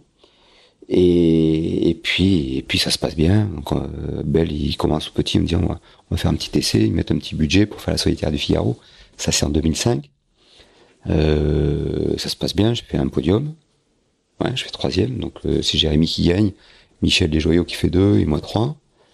Et ça met en confiance euh, le groupe Bell et, l'année suivante ils se disent bon ben là on va on va essayer donc toujours dans l'optique parce que le, le, projet Bell a toujours été construit pour une participation au Vendée Globe. Mais il fallait y aller pas à pas. En testant pas à pas. Voilà, il ne hmm. pas faire n'importe quoi. Bell c'était une entreprise qui dont la, la devise c'était pour vivre heureux, vivons cachés. Donc c'est une fromagerie, enfin pour ceux qui ne qui ont, qui, ont, qui bah, savent pas. La vache qui rit. La vache qui rit, voilà. le Babybel, la vache qui rit. Et donc en 2002, ils se disent voilà, on va essayer, on va tester en interne, voir ce que ça donne. Euh, 2005, ouais. Donc on commence à faire des visites d'usines. Donc ça c'était début euh, février, mars 2006. Euh, je vais dans les usines, dans, dans l'Ouest, la Mayenne. Donc il y a un, accueil un peu, un peu, un peu froid. Évidemment, le Figaro, personne ne connaît. Mmh. La, la Transat AG2R, mais c'est quoi ce truc? Qui c'est ce mec? Voilà, donc les, présentations, ça se fait dans les réfectoires, tu vois, les mecs qui mettent 10 euh, minutes pour manger, et puis il y a un mec qui baragouine, qui raconte ce qu'il va faire. Micro, ouais, Un truc euh, bah, super compliqué, quoi. Et là, je me dis, bah, là, ça marchera jamais, quoi. C'est pas possible. L'ambiance est trop froide, ça marchera jamais en interne. Et puis euh, quelques semaines après, on prend le départ donc à Concarneau du coup de la Transat AG2R avec un Italien qui s'appelle Pietro, Pietro Dali. Et puis là, bing, on gagne la Transat AG2R. À l'issue d'une bagarre euh, incroyable, incroyable, une belle, belle transat, vraiment une très très belle transat. On se régale, on passe un, un, super moment et on gagne avec euh, quand même un quart d'heure d'avance sur, sur Dominique Vité, je crois, et Lionel, le Manchois. Et là, dans les usines, c'est la folie, jackpot, jackpot. Parce que d'un seul coup, si tu veux, les mecs, bon, ils ont commencé à suivre, au début très disciplinement, et puis dès qu'on prend la tête, tu veux, ils se, ils se prennent au jeu, et puis là, c'est un truc incroyable. Incroyable, incroyable. Donc c'est là que tu gagnes, ton, tu, gagnes ton ticket pour la Vendée, en fait. Ouais. Et puis j'enchaîne. Donc je fais la transatage à 2 heures. Ensuite, on, on repart en, en, Méditerranée. Le bateau rentre en cargo. On fait la solo Méditerranée ou la Generali solo, je sais plus comment ça s'appelait à l'époque. Et là, je gagne. Ah oui. La Generali devant qui? Pietro Dali. un point. Donc une bagarre euh, intense euh, là-dessus. Là, euh, quelques semaines après, on part pour une nouvelle course qui part de Cannes pour aller à Istanbul, Cap Istanbul. Cap Istanbul. Voilà. Et là, avec notre Italien qui s'appelle Alberto Spina, un grand copain que j'ai vu cet été chez lui en Sardaigne. Et la petite contre-performance, on fait que deuxième. et il se trouve que la même année, Bell achète une boîte en Turquie qui s'appelle Carper. Le bateau s'appelait Carper d'ailleurs et ils font un conseil d'administration à Istanbul au moment où on arrive.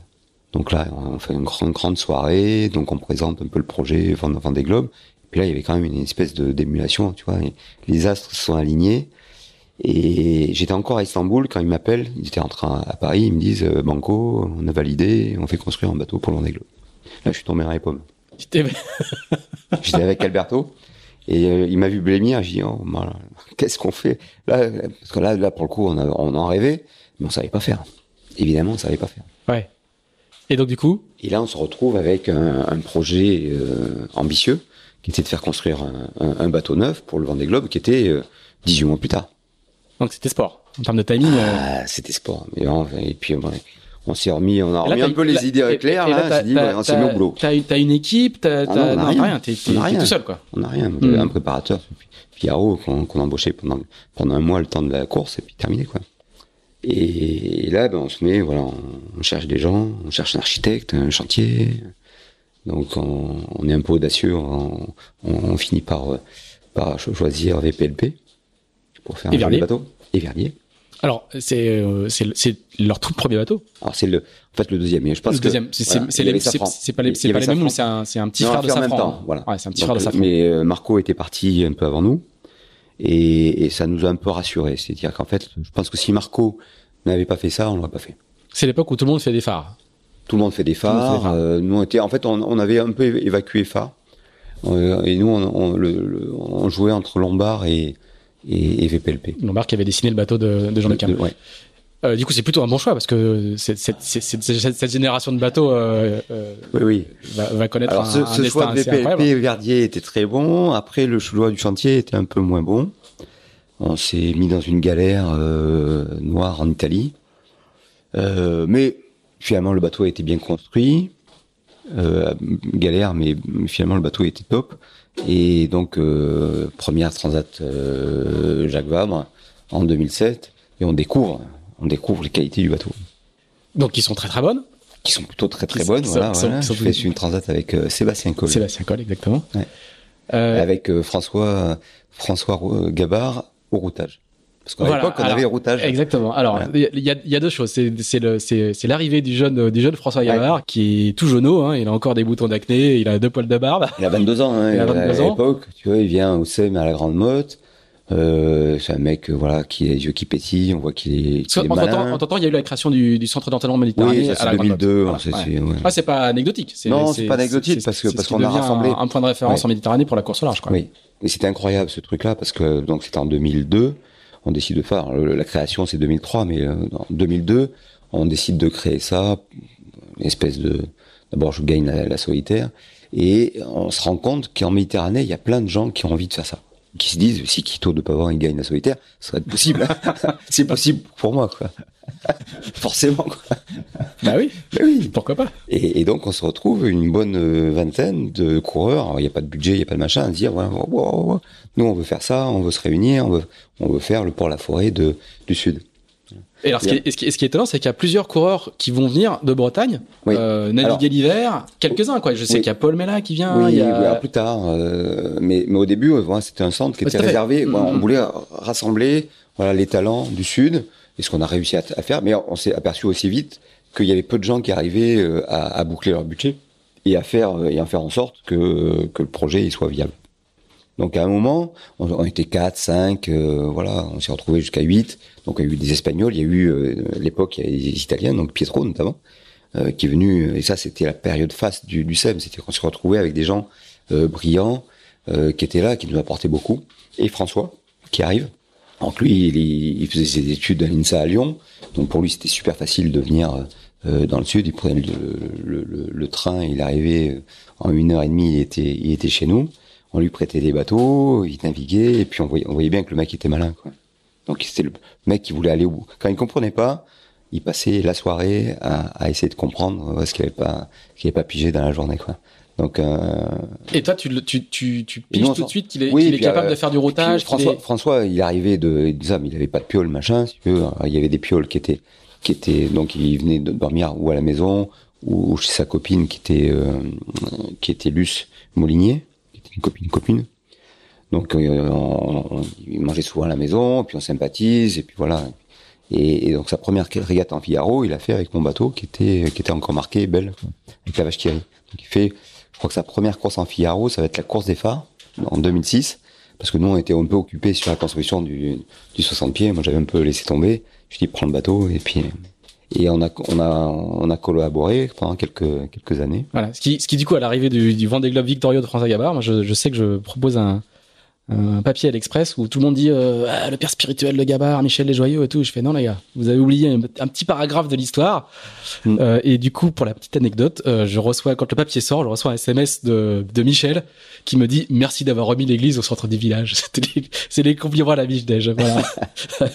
Euh, et du coup, tu feras une AG2R, une, une, une Vabre avec oui. lui et, et, tu. Donc la première, c'était en 2007. Il était au, au bureau. Au bureau. Avec Hervé Perrin, qui était un météorologue formidable qui avait fait la Whitbread, qui avait plein, plein de choses, donc qui était un vieux météorologue, donc qui avait ses méthodes. Et donc il y a eu une grosse confrontation euh, ah oui. de, entre François et, et Hervé, c'était intéressant. Et donc il était routé, routé on était routé puisqu'à l'époque en IMOCA on avait, mm, c'était autorisé, c'était je crois que la seule course où c'était autorisé.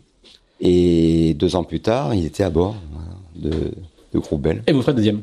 Et on fait second. Voilà. voilà. C'était assez, assez, assez amant parce que moi j'ai souvenir des débuts euh, donc les entraînements avec avec le bateau où il faisait il avait plein plein d'envie tu veux il faisait plein de bêtises quoi. Et je crois qu'il a appris beaucoup euh, voilà, avec cette période là il a beaucoup appris et on voit déjà, on voit déjà le tu, toi tu vois tout de suite le, potentiel de de, de oui. garçon oui, oui. ça se voit? Oui oui. Oui après après il a transformé si tu veux ce talent qui était qui était qui était euh, le même que beaucoup d'autres. Enfin le, le, le, talent technique la gestuelle mais par contre, euh, cette, cette force qu'il a de transformer tout ce qui touche en or. Hmm. Et ça, depuis qu'il est petit, en optimiste, en, en kata, euh, en, kata, en motorop, euh, voilà. Dès qu'il touche un truc, tu, faut, ça excelle, quoi. Et ça, c'est quand même. Euh, et Pour ils sont pas tous comme ça, ouais. Hmm. Non, non, non. Non, il faut il, très, beaucoup de confiance en lui. Alors, on beaucoup va... de travail aussi. Oui. Il y a, y, a, oui. y a pas beaucoup de marins qui réussissent sans travail. Il va quand même falloir qu'on parle des Vendée Globes. Il est, il est, il nous reste un gros quart d'heure. Il faut quand même qu'on parle, qu'on parle des Vendée Globes. Avec Belle, le premier, le premier Vendée Globe, c'est celui de 2008. 8, voilà, je, je, je, suis un petit peu perdu. 2008. 2008. Donc toi, toi, t'arrives. Je me souviens, j'avais, je, je, je crois que c'est en 2008 où je fais une visite vidéo de, de, de, de ton bateau. Et t'es assez décontracté. T'es, t'es assis dans le, dans la, la, la, la banette centrale là. Qui, euh, ouais, qui est toujours là. Qui, qui, et, et, moi, je, je me souviens, je suis sorti, je dis, le gars, il est pas à faire le Vendée Globe, il est, il est assez tranquille, quoi. J'avais été. Euh... Ah, je doutais de rien. Ouais. Bah, franchement, je doutais de rien. On y allait pour gagner le Vendée Globe. On s'en rendait pas compte ouais. de la difficulté, des difficultés. Moi, je me rendais absolument pas compte. Moi, j'y allais à tête. Euh... Mais alors, on y allait. En fait, on sortait d'une période tellement faste avec Belle. En Figaro, on avait tout gagné.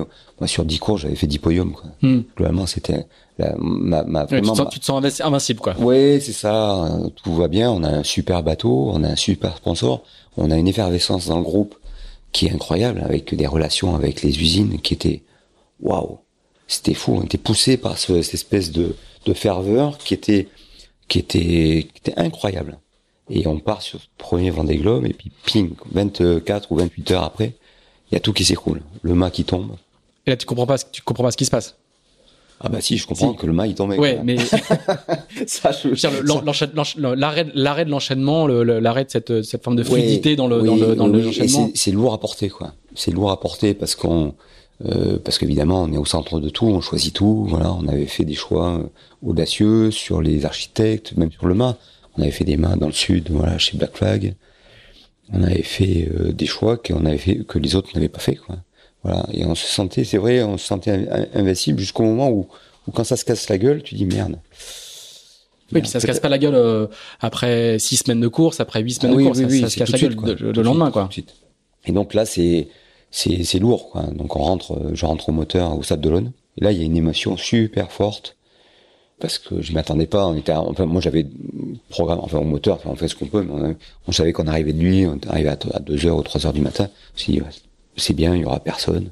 Et en fait, il y a pas personne du Mhm. tout. Quoi. Si tu veux, c'est il y a une foule immense. Et puis, euh, waouh, c'est là, là, là, c'était dur, quoi. C'était dur. Et puis il y avait, euh, ouais, toutes les usines justement, de, enfin, les, les, gens qui étaient qui avaient loué des bus pour venir euh, m'ac- m'accueillir. Ah oui. Les salariés de, de- du Les salariés qui étaient qui étaient venus euh, m'accueillir, voilà.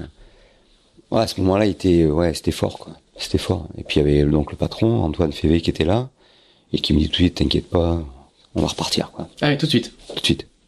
Ah, moi, j'étais effondré, effondré. Et donc on repart. On fait une super année 2009 avec euh, avec Belle. On fait un tour d'Europe, voilà, au départ d'Istanbul. Donc euh, euh, L'Istanbul Europa Race. et ça, c'était génial. Ce qu'on a connu à Istanbul, waouh, là, on a perdu. On a perdu beaucoup. hein. Euh, sans, sans cette course-là, on a perdu beaucoup parce que le parcours était formidable. Donc tous les gens qui ont, qui ont, qui sont allés à Istanbul, que ce soit en Figaro ou en Imoca, ils savent qu'on a perdu beaucoup euh, avec, en, en mettant de côté euh, Schumacher. Voilà. Et C'était l'organisateur, hein, c'est ça L'organisateur, Ouais, un mec formidable. Et la course faisait Istanbul. euh, Istanbul, alors le, le Tour d'Europe, euh, bon, le, le projet initial C'était la c'était Istanbul, il y avait euh, Barcelone, Nice. Et on avait fait Istanbul-Nice, Ouais. Nice-Barcelone. Moi, j'ai fait Nice-Barcelone. J'avais fait l'étape Nice-Barcelone. Où tu gagne. gagnes euh, quatre longueurs devant Foncia. Ouais, quatre, un peu plus. Ah, c'était pas loin quand même. Un peu plus. un peu plus que quel on, tire, on, tire des bords dans la nuit. Moi, je me souviens, vous, vous croisez, vous croisez devant, on tire des bords dans la nuit. euh, en arrivant sur Barcelone. C'est non, non, non, non, non, on est on est scotché devant la ligne si tu veux, mais mais ah, peut-être que peut-être que peut-être que je m'emmène, mais il y a une bonne avance. Une bonne avance. Non mais elle est suffisante, elle est suffisante, mais mais c'est vrai qu'il y, a eu beaucoup de pétales. Je me souviens que c'était. Enfin bref, et on finit à Brest. Exactement. Voilà. Donc on fait une belle belle saison. Moi je fais un je fais le record de la Méditerranée que je rebats un peu plus tard. Et là si tu veux ça se passe bien. On fait une transat Jaguar euh, super avec euh, donc François. On fait deuxième. Donc ça relance un petit peu la machine. Et puis le Vendée Globe suivant, pim, patatras, si tu veux, là, là, je fais, j'augmente un petit peu mon, mon score, je suis 44 heures, et puis boum, j'emboutis un, un chalutier. Alors là, je peux dire que là, ça fait mal. Entre temps, il y a eu une Barcelone où on pète la quille aussi. Hein. Voilà, avec Sébastien Ligan. Ouais. Et là, il n'y a jamais de discussion avec le sponsor, il fait jamais de remarques. Euh, comment, comment ça se passe si, ça, si, si, si, si, si, si, il y a des remarques. On travaillait en, en étroite collaboration avec euh, avec Bell, ils nous aidaient beaucoup sur plein de choses. Avec la rigueur euh, du d'un industriel. Voilà, non, non, on travaillait beaucoup ensemble. Donc on a remis euh, les choses un petit peu à plat euh, sur plein de trucs, mais globalement, on était confiants dans nos choix et, et on n'a pas grand chose à, à, à reprocher. On a juste pas eu de, pas eu de bol quoi. Hmm. autant en interne sur toutes les opérations qu'on faisait, voilà, euh, en interne avec les usines, avec les fils à l'étranger, on est allé partout. En, en, en, Égypte, en Syrie, on est allé aux États-Unis, on est allé, euh, tu vois, partout avec le bateau. Et ça c'était formidable, mais euh, sportivement, on n'a pas eu de bol quoi, pas eu de bol. Et à partir de quand ils, ils disent ça commence à bien faire? Évidemment, dans des grands roues comme ça, il y a, il y a des grincheux, il y a plein de projets, et puis quand on se lance dans un projet comme le projet Vendée Globe qui est euh, qui est quand même lourd financièrement, on fait pas les autres projets. Hmm. Donc euh, ceux qui défendent les autres projets ils disent euh, oh les gars, on vous l'avait dit, hein, ce projet-là hmm. Hmm. c'est dangereux, complexe. Mais bon, et donc ça finit par par s'arrêter. Et là, là en fait, ce qui, ce qui a ce qui a décidé euh, Belle d'arrêter, c'est qu'ils ont estimé que c'était dangereux. C'est qu'en fait, ils, ils, voyaient le truc, ils disaient, c'est pessimiste, ils disent, prochain truc, c'est qu'on va perdre le gars. Quoi. Ouais. Et, et je pense que ça s'arrêtait pour ça, parce qu'on voyait bien que on était à la limite. On, euh, le, le vent des globes, on, on, cassait le bateau, c'est pas très grave. Franchement, c'était pas très grave. Euh, on avait de la visibilité, matériel, enfin, voilà, ça, bon, euh, la reproduction, plein de trucs. Et puis euh, le, la suite a, a, montré que ouais, j'ai l'espèce de scoumoun quoi sur sur le vent des globes. Mais c'est pas ça qui a décidé. C'est, je pense qu'ils ont eu peur. Ils ont, ils ont fini par prendre peur. Et tu comprends euh, après le deuxième Vendée Globe, euh, après la collision avec le, le, bateau de pêche, tu comprends que là c'est fini? T'arriveras pas à, à, les, à, les, à les convaincre une troisième fois? Non, oui, c'était prévu que ça, ça C'était prévu. Déjà, ah oui, c'était prévu avant. D'accord. Ouais, déjà, déjà au départ, le, le projet durait quatre ans. On faisait euh, le Vendée Globe, on faisait la route du Rhum, et, et ça s'arrêtait. On a, on a réussi à prolonger quatre ans de plus. Ouais. Mais euh, oui, oui, on savait que ça s'arrêtait. C'était pas un projet qui aurait continué. Quand tu quand quand le, tu dois abandonner une, une seconde fois le, le, Vendée Globe, toi t'es dans quel état d'esprit? Tu dis bon, euh, ah, c'est bon, c'est l'heure de la retraite à sonner. Euh, pas la retraite parce que, euh, parce que mais avec Belle avec Belle ça s'arrêtait hmm. et euh, ça c'est ça c'est clair. Euh, mais moi je voilà j'étais effondré de, de pas réussir ce truc là quoi. J'avais tellement envie, tellement d'énergie en Vendée Globe, tellement d'énergie tu vois, pour assembler, pour réunir toutes les toutes les forces euh, nécessaires. C'est beaucoup, beaucoup, beaucoup de, de, de choses, quoi, entre euh, l'équipe, euh, les sacrifices que tu fais avec euh, avec la famille euh, et, et, le reste. C'est c'est vraiment difficile, quoi.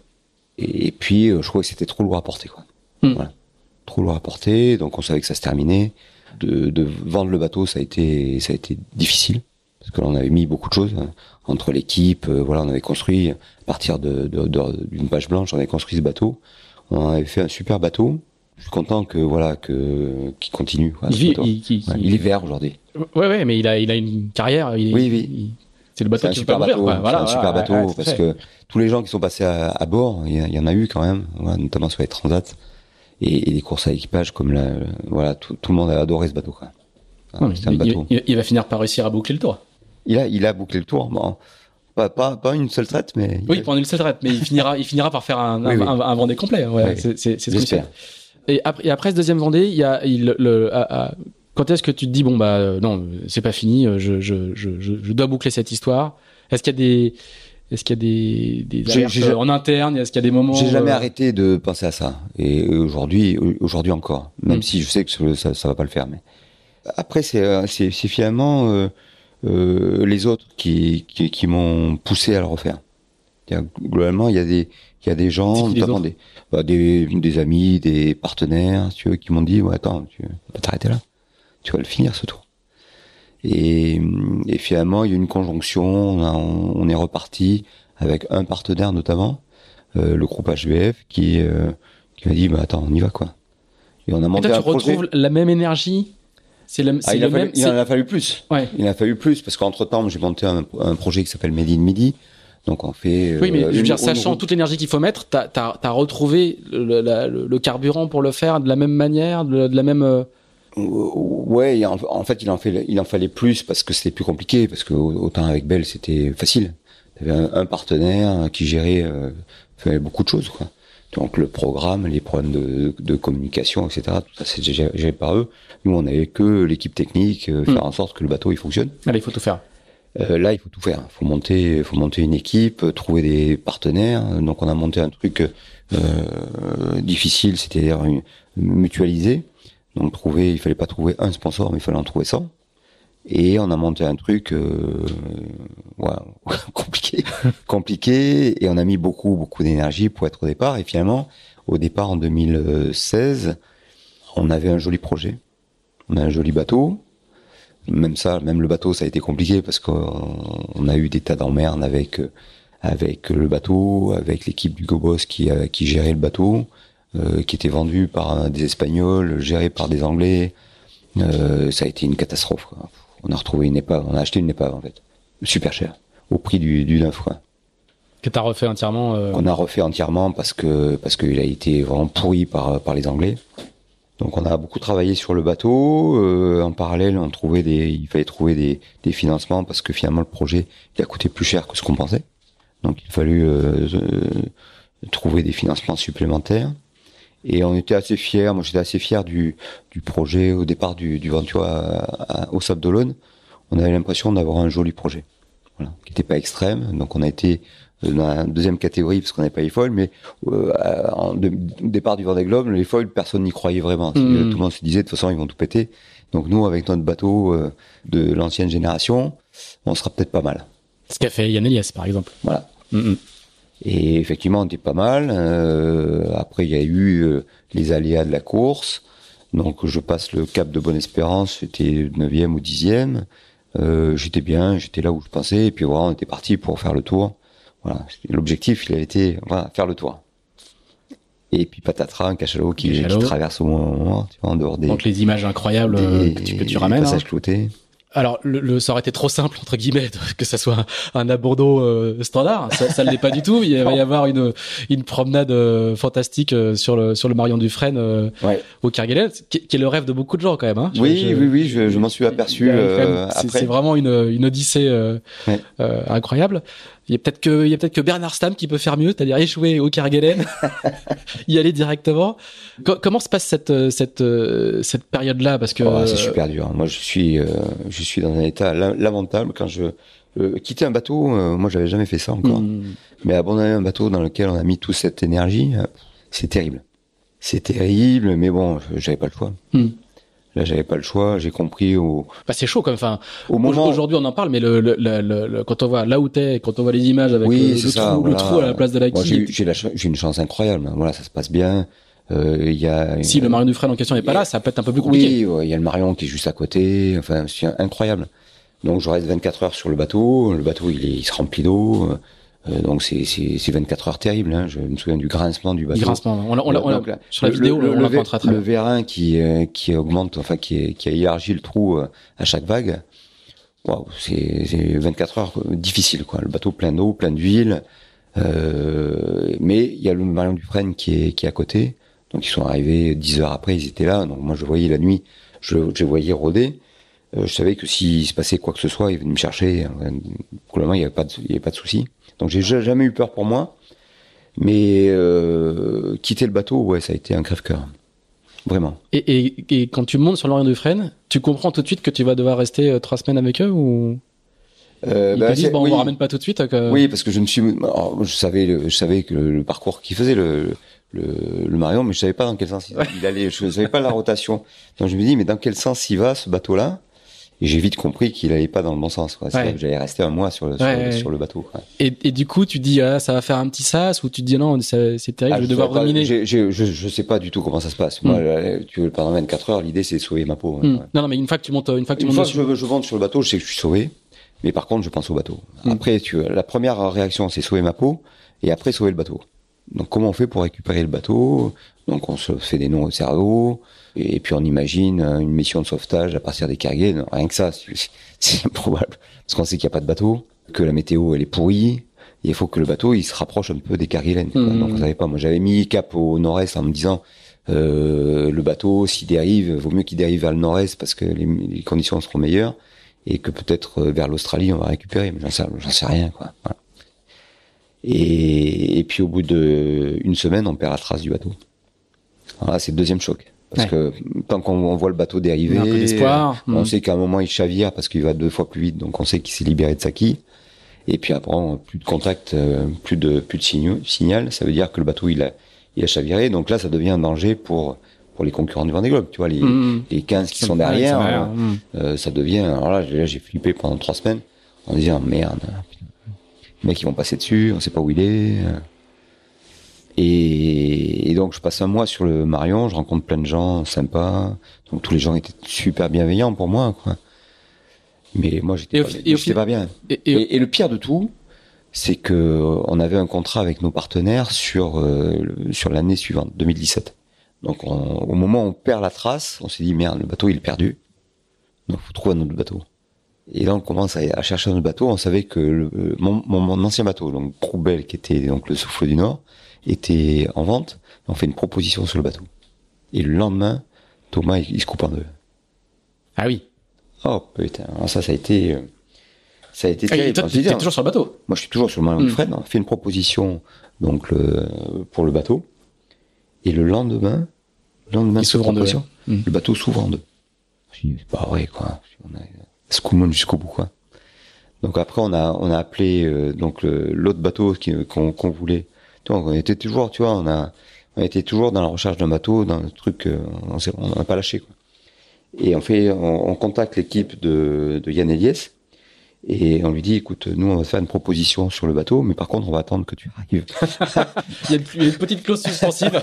On va attendre que tu arrives euh, au Sable d'Olonne pour faire la proposition. Ça veut dire quand même, juste, je, fais un, petit aparté, ça veut dire que euh, globalement, on le voit bien avec tous les tous les Vendée Globe et tous les meneurs qui t'arrivent, mais mais là dans cette phase-là, c'est une capacité de résilience incroyable. Ah S'il y a au moins une leçon dans cette histoire, c'est que ah, nous, on est à bloc, tant que c'est pas fini, c'est pas fini quoi. Bon, on savait pas comment ça allait se passer au niveau des assurances. Ah, non mais il faut. Mais globalement, on avait. Et là, le, on a, le, on pacha du Marin Dufresne, il te dit, vous, vous, avez, accès libre au téléphone satellite et tout, comment, comment? Oui, oui, oui. bon, ils ont été top, tu vois. Donc ils m'ont mis dans un petit, un petit sas. J'avais, euh, j'avais mon petit ordinateur avec une connexion. Euh, bon, elle était, elle était très lente, mais j'avais une connexion et on pouvait travailler. Je pouvais travailler. Donc j'ai continué à travailler, tu vois, avec mon équipe pour essayer de trouver des solutions parce qu'il y avait euh, ce qui s'était passé avant et puis après il fallait aller l'avant si tu à la suite. Mmh. Et là, si on n'arrivait pas à trouver un bateau pour l'année euh, suivante, là on n'était pas bien parce que ça nous coûtait encore encore plus cher. C'est que hmm. le, le, contrat, il fallait il fallait le euh, il fallait le faire quoi. Ouais. Et au, final, cette euh, cette période sur le sur le Marion Dufresne, c'est un sas oui, qui finalement va plutôt te servir d'atterrissage ou Oui, au, au, final, ça a été super utile parce que parce que quand quand, quand je quitte le, le Marion Dufresne, quand je quitte le Marion, donc c'est à la Réunion, et que je m'envole pour euh, pour la métropole. Euh, c'est la fin de l'année. Euh, je crois que j'arrive pour le premier de l'an, tu vois, pour fêter le premier de l'an. Et, j'arrive chez des copains au Cap Créos d'ailleurs, à Cadaqués. Et, et tout le monde se rend compte que je suis, je suis d'attaque.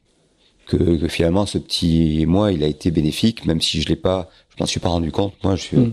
voilà, je suis à bloc. C'est un peu le sous, le sas, le sas des sous-mariniers qui débarquent et qui, qui, qui, qui, on, qu'on remet pas sur la terre ferme tout de suite. Voilà, je suis, ouais, je suis, je suis, Là, je suis, je, me bagarre. Et donc du coup, pour finir, il y a, tu, tu vas euh, trouver un bateau, ça va être, ça va être suivi de. Oui, très rapidement, on, je contacte Yannick Bestaven, voilà. Yannick, qui est, enfin c'est lui qui d'ailleurs qui, qui me, euh, qui me contacte en me disant voilà, moi j'ai un bateau, mais j'ai pas de sponsor. euh, toi, tu as un sponsor et pas de bateau, euh, il y a peut-être quelque chose à faire. faire un truc ensemble. et effectivement, moi, Yannick, c'est quelqu'un que j'apprécie. D'ailleurs, on s'était retrouvé euh, sur les sur le quai du des Sables d'Olonne euh, en 2008 quand on avait dématé tous les deux en, même temps. Démonté en même temps, mm. Mais sur aquarelle. On s'est retrouvé voilà, sur aquarelle. Ça crée des liens. Ça crée des liens. On les avait avant parce que c'est quelqu'un que j'ai toujours apprécié. Et du coup, on fait une transat, on fait une belle saison ensemble, on s'entend bien, on fait une jolie transat Java d'ailleurs. Parce que justement, il y avait, hein. on fait cinquième, et puis devant des, des bateaux, des, des, mm, mm. foilers, notamment Banque Populaire, enfin qui s'appelle plus, plus Banque Populaire. Voilà, des, des bateaux euh, qu'on voyait devant de toute façon. Et, et puis voilà, on termine, euh, voilà, le, le, le dossier Bastide-Otio, on le termine comme ça, quoi. Et plutôt bien. Et après, tu vas, tu vas faire du classe 40 Voilà, après l'année suivante, bah, c'est la route du Rhum. Euh, donc, euh, du coup, tu, tu, le vis comment? Comme euh, comme une, une, rétrogradation entre guillemets ah, ou comme euh, pas du tout, non, au contraire. Au contraire, moi, je, moi, ce que ce que je voulais, c'est faire la route du Rhum et, et, et gagner la route du Rhum. J'avais fait euh, quatre ans auparavant en classe 40. J'avais fait un podium et l'idée, c'était, j'étais resté un peu sur ma faim et je me dis, bah, cette année, on va faire en classe 40 et on va aller chercher la gagne. On savait qu'on n'avait pas les moyens pour aller chercher la gagne dans d'autres séries, que ce soit l'ultime, euh, l'IMOCA. voilà, donc euh, la seule course qui m'intéressait, c'était CAS 40. Donc ça me paraissait plus, plus simple. Euh, donc on a réuni un petit budget et on a racheté un bateau euh, qui était celui d'Yating Bestaven. Mhm. tu vois, il y a des années italiens, il y a des italiens, puis il y a des années euh, Bestaven. Bestaven. et on prépare ça et on le fait plutôt pas, pas trop mal, quoi. Pas assez bien à mon goût, mais, mais plutôt pas mal. Donc là, il y a une nouvelle, il y a une Jacques Vabre en prévision euh, à nouveau. Euh, voilà. en, en, Donc je fais ma dixième Transat Jacques Vabre. Exactement. Exactement. J'avais fait un tout petit décompte. Hein. Il y avait euh, 8 solitaires du Figaro, 9 Jacques Vabre, 5 AG2R, 3 routes du Rhum, 2 Tours de France à la voile. Ouais. On n'en a pas parlé, on pas, peut pas parler de tout. Oui, oui, on a euh, fait beaucoup de choses. Quoi. Et il y avait 3 Vendée Globe et une, une, une Barcelona. Euh, ouais, 3, 3 Vendée Globe. 3 départs de Vendée Globe. Il y a la campagne, il y a quand même. Euh, voilà. On se rend compte, sur, sur 3 Vendée Globe, j'arrive à naviguer 33 jours. Ah, t'as calculé? Eh oui, ça fait peine. Hein. Alors, est-ce que est-ce que t'as fait le Non, c'est pas très fait... dur le Vendée Globe, Non. c'est pas compliqué. Hein. tu peux au moins faire le coaching de préparation, quoi. Ouais, ouais.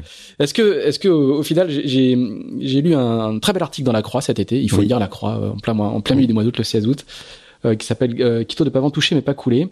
Je sors en conclusion de cette, cet enregistrement, cette, cette citation. Tu dis sur cette planète, il y a 7 milliards de personnes qui ne font pas le Vendée Globe. Je pense que je peux faire partie de cela. Il y a quatre ans, ce n'était pas vrai, mais il y a plein d'autres belles choses à faire. Bah oui, oui, c'est clair. Quoi. Voilà, en ce moment, on essaie. Tout à l'heure, t'as as dit, euh, j'ai encore envie quand même. Tu l'as. Oui, oui, j'ai toujours, toujours, envie. Ben, il y a, il y a quelques mois, on a parlé de ça, on a parlé de Vendée Globe.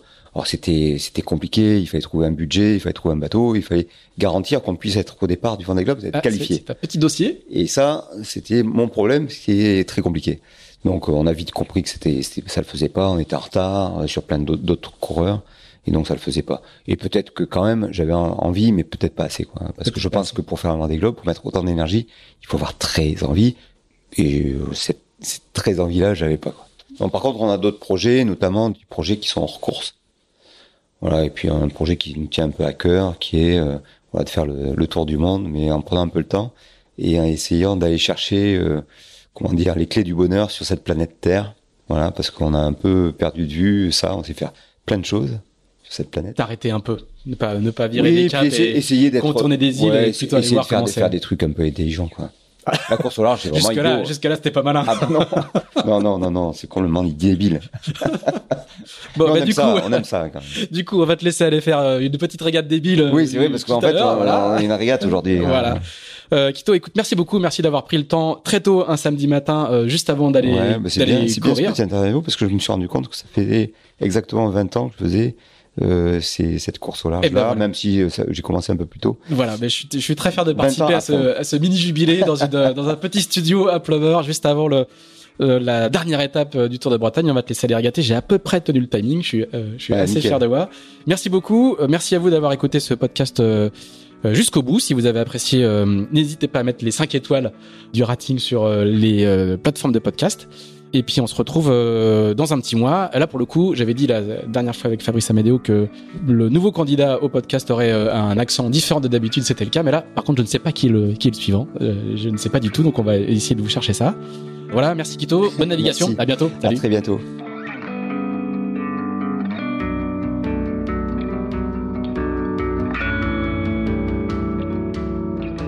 Merci d'avoir écouté ce nouvel épisode d'Into the Wind produit par Tip Shaft. Si vous l'avez apprécié, n'hésitez pas à le partager, n'hésitez pas non plus à nous dire ce que vous en pensez, en bien ou en mal. À bientôt!